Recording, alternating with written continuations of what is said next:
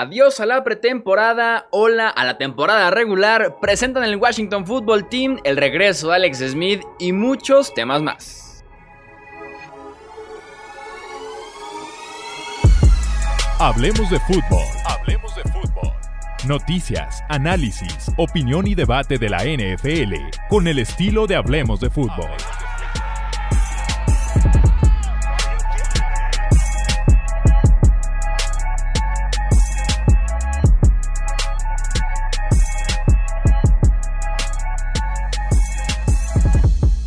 Hola amigos? Bienvenidos a este repaso de noticias del podcast Hablemos de Fútbol. Ya saben, acompañado del canal de YouTube de Hablemos de Fútbol. Yo soy Jesús Sánchez y es un placer que me acompañen nuevamente para hablar de NFL, que es lo que más nos gusta en este espacio. Estamos en el episodio que es el repaso de noticias. Lo mejor que nos dejó la NFL en los últimos 7 días. Elegimos el top 5 extractos de nuestro canal de YouTube y venimos aquí a comentarlo justamente lo que fue esa noticia. Eh, mi opinión al respecto, repercusiones y varios temas más, siempre alrededor de lo que más nos gusta que es la NFL arrancamos con el repaso con noticias de la pretemporada. Hasta nunca pretemporada 2020. Originalmente teníamos cuatro partidos de preparación en el calendario. Ante la negativa de los jugadores, la liga los redujo a dos.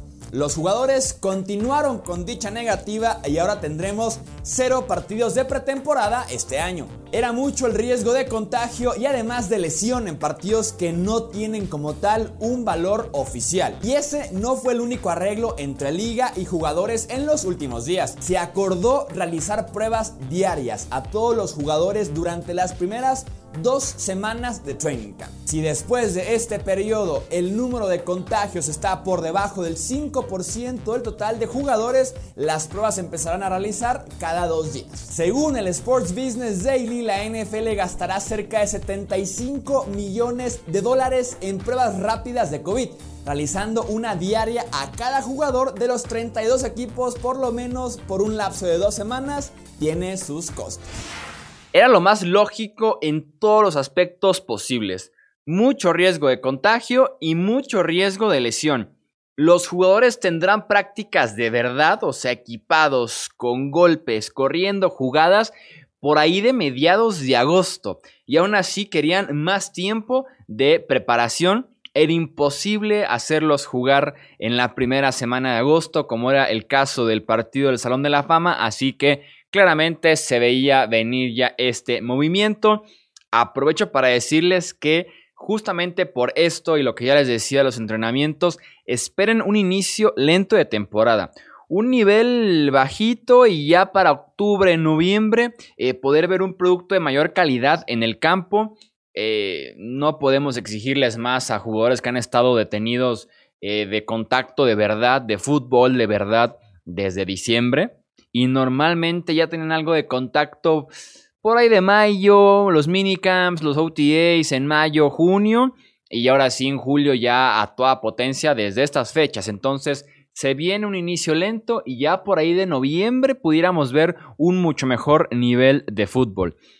Sobre el tema de la pretemporada, volviendo un poquito, los más afectados son los novatos, los novatos que en poco tiempo tendrán que adaptarse sin experiencia real de un partido de NFL tendrán que salir a la semana 1 de temporada regular a dar su mejor versión. Los novatos agentes libres, los jugadores en la orilla del roster, porque tendrán ya menos oportunidades de ganarse justamente ese lugar, ese boleto a estar en un equipo de la NFL. Muy, pero muy afectados esos dos grupos. Novatos agentes libres y jugadores en la orilla del roster hay jugadores históricos que sin pretemporada nunca se hubieran quedado en el equipo y tal vez nunca hubieran realmente destacado, nunca hubieran dado ese paso hacia adelante para quedarse y luego poco a poco convertirse justamente en históricos del deporte. El caso que más me gusta es el de Terrell Davis. Empezó la pretemporada de 1995 como el sexto corredor en el roster de los Broncos y con jugadas en equipos especiales y ofensivas, poco a poco se fue ganando su lugar en el equipo al punto en el que cerró la pretemporada siendo el corredor número uno de Denver.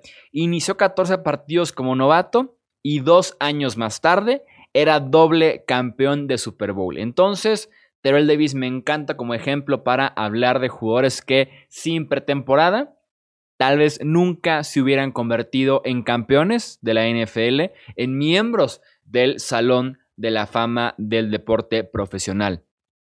Pasemos a la siguiente noticia con el nuevo, entre comillas nuevo, equipo de Washington. Oficialmente tenemos un nombre para la franquicia de Washington y es justamente ese, Washington. El equipo anunció que de forma provisional, mientras se encuentra la nueva identidad, el nombre de la franquicia oficialmente será Washington Football Team. El logo de momento será una W se mantienen los colores guinda y amarillo, los uniformes también se mantienen, cambiando solamente el Redskins del pecho por la palabra Washington y además eliminando el logo anterior del casco para colocar el número de cada jugador por el costado. Todo esto es mientras siguen trabajando en la nueva identidad, pero parece que será hasta 2021 cuando conozcamos la nueva era de la franquicia alguna vez llamada Washington Redskins.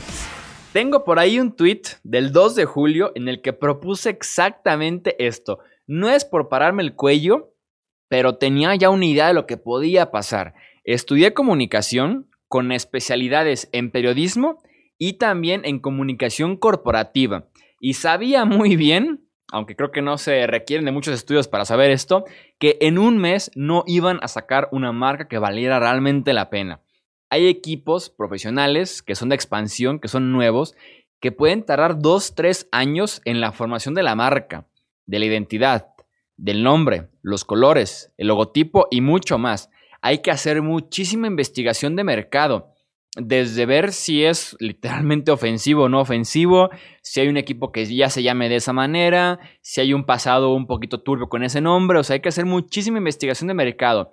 ¿Cómo lo recibe la población, encuestas, focus group, interpretaciones de expertos que te dicen, ¿sabes qué? Este logotipo como que la nariz tiene forma de otra cosa y como que las letras eh, se pueden interpretar como letras utilizadas en tal década en el que había tal cosa. Entonces, muchísimas interpretaciones de historiadores, de mercadólogos, de diseñadores. Entonces es un equipo completo el que va a hacer esta revisión y es un proceso largo justamente el poder decir este es el bueno es el oficial, saquémoslo ahora sí a la luz del día. La parte legal también jugó un papel importantísimo en todo esto.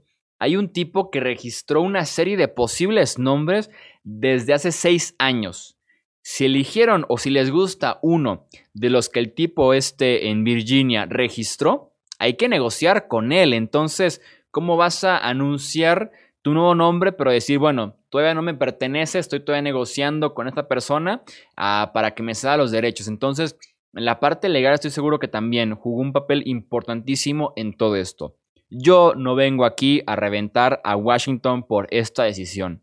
Insisto, a principios de julio, cuando recién explotó la bomba de los ahora Washington Redskins, de los, perdón, de los ahora ex Washington Redskins, yo dije, va a ser imposible una marca en cuestión de un mes, dos meses. ¿Por qué mejor no juegan la temporada 2020 con el nombre de Washington? Solito, Washington. Quitamos el logotipo y le ponemos una W. Le ponemos los números, o sea, era lógico. De verdad que se veía muy clara esa ruta. Es la correcta para evitar otro error o una mala marca. Una marca que tengan que volver a eh, trabajar dentro de 5 o 6 años, tienes por lo menos ahora 8 meses para pensarlo. Tienes de aquí hasta marzo de 2021 cuando inicia el siguiente año de NFL para hacer las cosas bien y no hacerlas apresuradas. Pasamos a la siguiente noticia. Habemos acuerdo entre la NFL y la Asociación de Jugadores y esas son excelentes noticias. Todos los problemas que había para poder empezar con Training Camp y después la temporada regular se resolvieron, se votaron y se quitaron de encima. Protocolos de salud, pruebas de COVID, ajustes en el tope salarial en caso de pérdidas millonarias, cuánto ganarán los jugadores que decidan no jugar este año preocupados por su salud, qué pasará si la temporada se suspende o cancela, los bonos en los contratos y muchos temas más que estaban amenazando con arruinar la próxima campaña. Se acabaron dichas negociaciones, hay un acuerdo y este lunes 27 inicia el training camp para novatos de Chiefs y Texans y ahora sí que empiecen las pruebas en el resto de la NFL para eventualmente comenzar todos con los entrenamientos previos. Yo tenía mucho miedo.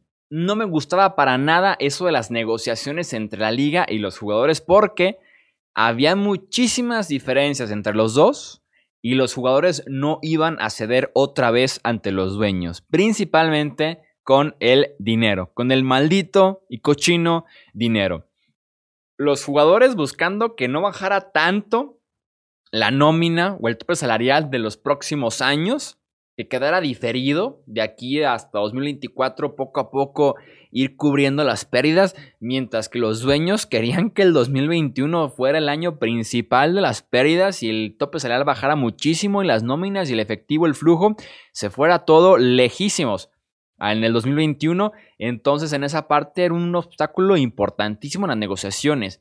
En temas de salud, la liga, los dueños van a tener que gastar muchísimo, es una inversión muy fuerte el hacerle pruebas diarias al inicio de training camp durante dos semanas a 80 tipos en 32 equipos, que son 2.400 jugadores más o menos. Entonces son muchísimas pruebas, muchísimos millones de dólares y también el poder negociar el qué iba a pasar con los jugadores que no iban a participar en la campaña por decisión personal o qué iba a pasar con los contratos, con los bonos, con los incentivos, con el dinero garantizado si la temporada se suspendía, se recorría, se cancelaba, se recortaba, entonces eran temas delicados, pero que se llegó a un acuerdo Todavía no se ratifica al 100%, todavía no se firma de manera oficial, pero ya hay un acuerdo del cual se cree que es prácticamente el acuerdo final.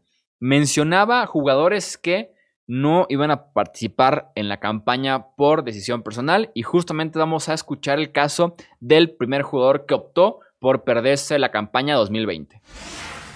Tenemos ya al primer jugador que optó por no participar en la próxima temporada de la NFL. Se trata del guardia titular de los Chiefs, Lauren Duvernay Tarif, quien es doctor y ha estado trabajando en una clínica en Montreal, Quebec apoyando desde antes de la pandemia y ahora con mayor razón combatiendo al coronavirus. Esta es una de las decisiones más difíciles de mi vida, pero debo seguir mis convicciones y lo que creo personalmente, escribió Duvernay en sus redes sociales. Estando en la primera línea, este off-season me ha dado una perspectiva diferente de la pandemia y el estrés que pone en los individuos que trabajan en el sistema de salud.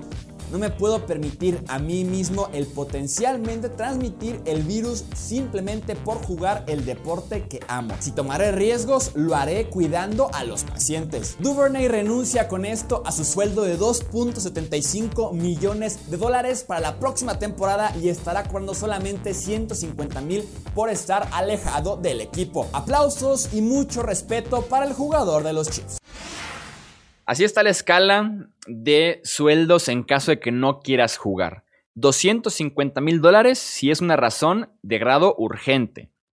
Alguna condición como diabetes tipo 2, sobrevivientes de cáncer, problemas respiratorios, asma, etc.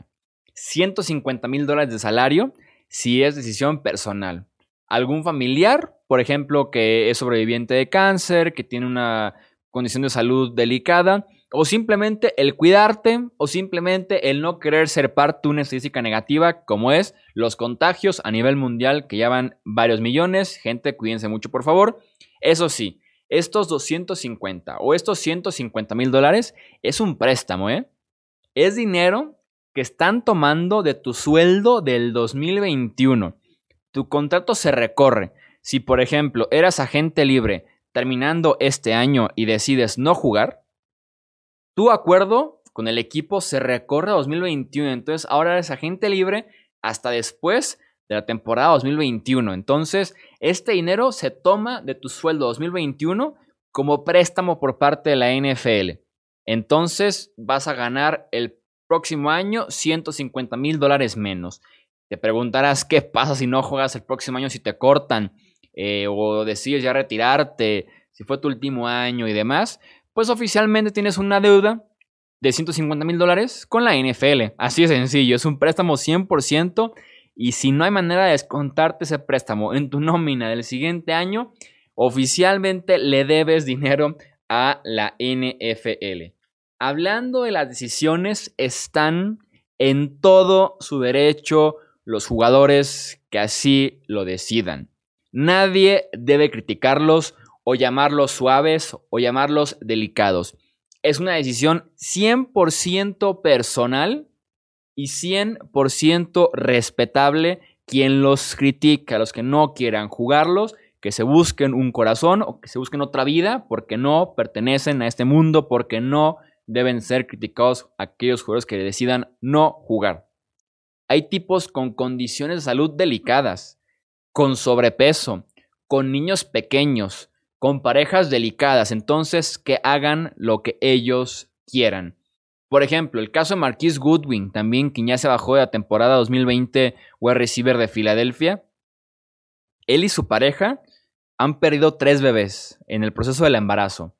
Y la esposa acaba de dar a luz, tiene una hija, dos semanas. Obviamente va a querer cuidarla, o sea, después de una situación tan complicada como perder tres eh, bebés, obviamente va a querer cuidar al bebé que sí pudo tener oficialmente su pareja. Entonces, es una decisión personal y 100% respetable, sea por la familia, sea por la salud o, insisto, sea por simplemente el querer cuidarte en términos generales. Así que, por favor, no sean los que están criticando a los jugadores que no van a participar en la próxima campaña. Cerramos con la última noticia porque me estoy calentando, señores. Sorprendentemente, Alex Smith está listo para volver a la liga, casi 20 meses después de su lesión. Reporta ESPN que el equipo médico del quarterback de Washington le dio luz verde para volver a los emparrillados, recuperado ya de una fractura en la tibia y peroné que sufrió en noviembre del 2018. Y es que aparte ese no fue el único problema de Smith, pues semanas después tuvo una infección que lo dejó sin caminar varios meses y que hasta lo amenazó con perder la pierna. Es una excelente excelente noticia y es un gran paso para Smith. Esto dijo al respecto, recibir la luz verde para volver a practicar. El ser golpeado, que había sanado, fue muy loco escuchar. No sabía si iba a escuchar esas palabras, dijo Smith para ESPN. El quarterback ahora tendrá un examen físico en las instalaciones de Washington, así como su respectiva prueba del COVID-19, para que ahora sea dado de alta por el equipo y pueda integrarse de regreso. Yo lo aplicaría a Alex Smith una frase muy común en el mundo actual. Alex Smith, quédate en casa, por favor. Una lesión grave que fácilmente tomaría un año. La pura lesión, más la infección que amenazó con perder la pierna o hasta perder la vida. Alex Smith, quédate en tu casa, ya no regresas al emparrillado, por favor. Veías imágenes de Smith y tanto aparato que tenía en la pierna, era una pierna biónica, conectada de muchos puntos diferentes, como que todo el tiempo drenando varios, varios pues, puntos de la pierna, eh, cuidando mucho que no tuviera nada de contacto, o sea, era realmente un tema bien delicado, imágenes muy fuertes, realmente una situación muy grave la de Alex Smith. Volver a caminar era una prioridad, volver a tener una vida normal era una prioridad volver a jugar fútbol, en mi opinión, no es una prioridad. Aplaudo muchísimo la resiliencia, las ganas, el no rendirse, el querer regresar al emparrillado, pero qué tema tan delicado el volver de una lesión de ese estilo. No pasó el examen físico de Washington. Eh, la verdad, a mí me da miedo, me da miedo que juegue y que algo le pueda pasar. Según él está al 100%, según el equipo no. El equipo paga su póliza de seguro, entonces creo que va, a tener más precauciones en ese sentido eh, como franquicia Washington. Y también eh, está puesto de momento en la lista PUP. O sea, un jugador que físicamente no puede estar en el campo. De un momento a otro te pueden activar de esa lista y empezar a entrenar. De momento, Smith está en la lista PUP no va a pisar el emparrillado mientras esté en esa lista. Y en cuanto pase su examen físico, es cuando tiene autorización médica de poder volver a entrenar con Washington. Washington lo necesita, no tanto. Estamos ya en la era de Dwayne Haskins. Eh, de suplente Allen me parece una buena opción, una opción decente. Conoce ya a Ron Rivera, conoce un poco el sistema de, eh, ofensivo de Washington. Entonces, me parece que están bien con esas dos opciones. No veo tan necesario el que Alex Smith realmente regrese a jugar este año o que regrese en general eh, a, a, volver a la NFL. ¿Qué edad tiene Alex Smith? Déjenme buscarlo, porque yo no lo veo ya tan necesario. Tiene 36 años. Tiene 36 años. Yo me quedaría en casa. Yo me quedaría en casa con lo que he ganado. Con el dinero que ya he ganado, yo me quedaría en mi casa esperando a que todo vuelva a su normalidad, cuidarme la pierna, que pueda caminar bien, que pueda ir a Disney sin ningún problema, al mall, a correr y demás, y me quedaría ya en casa porque, sinceramente, no vale mucho la pena desde mi punto de vista. Entiendo que tal vez para Smith significa bastante el volver a jugar, que tenga ansias de, de hacerlo nuevamente, entonces lo entiendo. Cada esto es personal, cada quien, pero si yo fuera Alex Smith, me quedaría hasta el momento.